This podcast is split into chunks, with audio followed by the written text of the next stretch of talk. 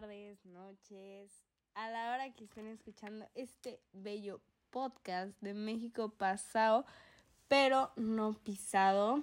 ¿Cómo están? Espero estén muy bien. Oigan, antes que nada quería darles las gracias porque ya llegamos a 570 seguidores. Perdónenme, neta, perdónenme por estarlos amenazando y diciéndole que sigan este podcast, pero realmente es necesario porque no más. Quiero ver si llegamos a los mil seguidores antes de que se acabe el año, porque es justamente cuando acaba el podcast. Bueno, el día de hoy ya es de nuestros últimos capítulos. Creo que nos quedan como cuatro, pero ya casi. Pues el día de hoy, como les había comentado, cambiamos de libro. Entonces, este podcast, o sea, el capítulo de hoy, la neta va a ser un poco cortito. ¿Por qué? Porque eh, dos de mis compañeros, González y ya no podrán estar con nosotros el día de hoy. Pero, pues, yo lo intentaré describir lo más que pueda. Bueno, el capítulo 1 se trata de, pues, no, no estábamos aptos para la democracia. Pero realmente, o sea, ¿qué es democracia? ¿No? Es... Eh, eh, el término referido es para designar a una de las formas de gobierno en que puede ejercerse el poder político del y para el pueblo. En suma, la democracia formal describe al gobierno del pueblo y la sustancial, y la sustancial al gobierno para el pueblo. O sea, ¿qué es y para qué sirve? Realmente la democracia es considerada como una forma de gobierno justa, lo cual no pasa en México por como ya lo he dicho, México es corrupto, ya saben, y conveniente para vivir en armonía, o sea, no en guerra. Es una democracia ideal, básicamente, como ya lo dije, para que no haya, pues, corrupción.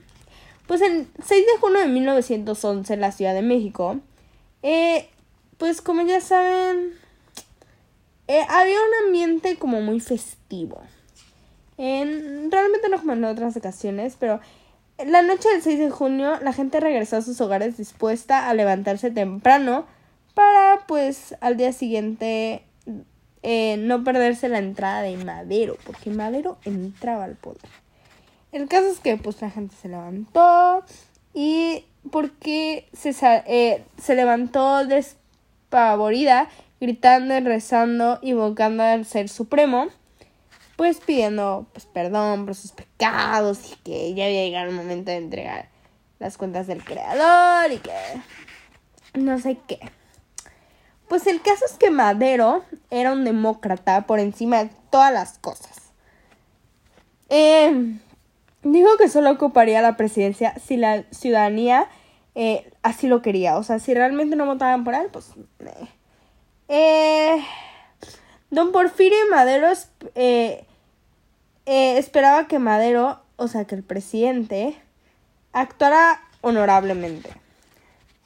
Pero pues desde un principio fue notorio que entre Madero y pues un tipo que se llama León de la Barra, eh,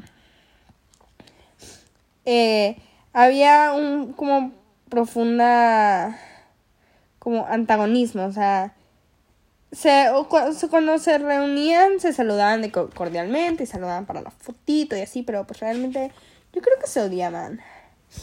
Eh, hubo una gira electoral eh, y pues Madero obtuvo el triunfo en las elecciones y el 6 de noviembre de 1911 eh, sea, el presidente León de la Barra eh, pues dijo de que vaya. No nos falles, que era la frase que todo el pueblo decía como por favor, de que no nos falles, de que ya todo el mundo nos ha, nos ha fallado. Y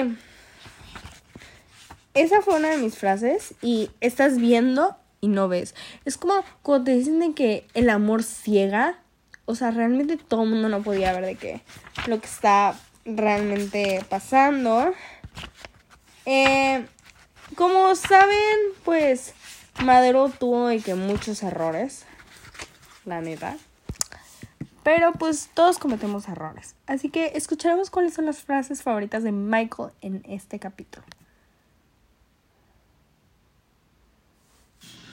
One phrase I liked in chapter one was With the apotheosis of a victor stripped of armies, idle guides his people. Half a million inhabitants, systematically vexed by authority, savored that day the joy of being free. I just thought this was interesting. Madero is very interesting to me for some reason. Also, I found it odd that the people thought they were free. A second phrase I liked was Francisco León de la Barra was a man with little social sensitivity, like all the generations that ruled alongside Don Porfirio. I thought this jab at Porfirio Diaz was pretty funny and accurate as well.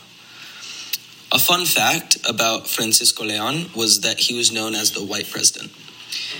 And Leon was actually a temporary president. But if he had tried, could he have changed Mexico for the better? Besides what he did for Madero, he only stated his opinions and never did anything about them. Pues muchas gracias, Michael. Pues en conclusión, pues es como que Madero llegó al poder y pues, todo el cuento. Eh, en el capítulo 2, todos contra Huerta. Este fue de 1913 a 1914, o sea, realmente solo fue un año. Y realmente esto era, o sea, eso estuvo intervencido por el alcohol. Pues Victoriano Huerta ocupó la presidencia el 19 de febrero de 1913 al 15 de julio de 1914. O sea, realmente solo duró un año. Eh, realmente con la caída de Madero, eh, la clase política llegó a, pensar de que, era mejor que regrese de que realmente Porfirio Dios. O sea, literalmente decían de que, o sea, se bajó tanto que dijeron de que no, pues, o sea, pues bueno, entonces hubo una cruzada democrática entre Madero eh, contra el director en más o menos 1909. Eh, luego se sumó la revolución eh, que hubo en 1910 y pues la hora del triunfo criticó severamente a Madero. hubo una firma en la hacienda Guadalupe, pero pues Ajá. Eh, ay, perdónme si me escucho de que ronquita. Es que esta gripa me está matando. Pues realmente pasaron de que como varias como cosillas. Una, de hecho, una frase que me gustó fue, este hombre no existiría si no existiese la pistola. Es decir, pues ya saben que como que México es corrupto y realmente México está apoderado por el narco. Yo creo eso. Pero pues ¿Quién sabe? Eh, eh, el águila y la serpiente eh, fue hecha por Martín Luis Guzmán. De hecho, ese es un fun fact. Y realmente de que en mayo de 1913 hubo una... La guerra se redució realmente en Morelos. Huerta, Huerta volvió a enviar al sanguinario Hum Juvencio Robles, que no tuvo empacho en quemar pueblos enteros y una como como una guerra. Pero pues ellos nomás querían de que la victoria. Escuchemos cuáles fueron las frases de Michael en este capítulo. A phrase I liked in chapter 2 was One more death did not take Huerta's sleep, but the criticism of the members of Congress finally fed up with him, and he made a decision that marked the course of his government. On October 10th, 1913, Huerta dis- dissolved the Chamber of Deputies and imprisoned the members of the XXVI legislature in Leckembury. This stuck out to me because of what he did. He basically just snapped and then people were imprisoned. And this was part of the government as well. It wasn't just people that he didn't like. A second phrase I liked was Zapata's fame crossed borders and achieved universal recognition. In 1952, the director Elia Kazan filmed the film Viva Zapata with a script by John Steinbeck, Nobel, Nobel Prize for Literature in 1962. Marlon Brando as Emiliano Zapata and Anthony Quinn as Eufemia Zapata. I just thought this was an interesting fun fact. Zapata, as mentioned before, was the inspiration of Zapatismo, which was an agrarian movement in Mexico. If Huerta really wanted, could he have made Mexico a, mon- a monarchy or a dictatorship? He disbanded a part of the government and imprisoned all those members. Could he have done that to more of the government? Pues muchas gracias. Eh, Michael. Pues con esto concluimos. Eh, eh, nos, para empezar con el capítulo 3, que es todos contra todos, de 1914 a 1917. Esto era una guerra entre todos porque realmente no se podía confiar entre nadie. O sea, realmente las esperanzas de paz eran muy pocas. Eh, pues Carraza había logrado mantener unida una revolución, por lo menos para acabar con eh, Huerta. Pero pues todo el mundo tiene su ego.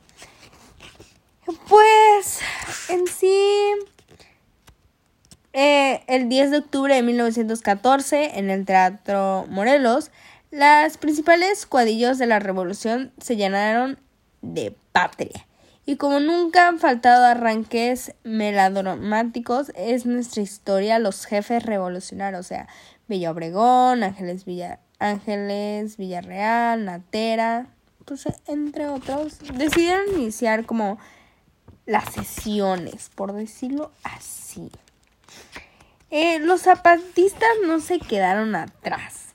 Habían hecho pues varios como numeritos y digamos que no les salió de que ni bien ni mal. O sea, como que no sé. O sea, había una como teoría de que las sillas estaban de que embrujadas porque los habitantes de la Ciudad de México elevaron de que una como plegaria como al cielo diciendo que como puro cuento, puro puro cosa de los como de los de antes. En caso que el 6 de diciembre de 1914, las fuerzas convencionistas formadas por los dos ejércitos más populares eh, hicieron su entrada triunfal en la Ciudad de México y desfilaron por las calles principales, que viene siendo Chapultepec, Reforma, eh, hasta llegar al Palacio Nacional. Eh, pues Villa y Zapata no quemaron la silla presidencial, pero tampoco respetaron el significado de estar en la presidencia. Pues y así fue como básicamente ellos dos y todo el mundo acabó en guerra y realmente todos se querían matar entre todos porque nadie confiaba en nadie.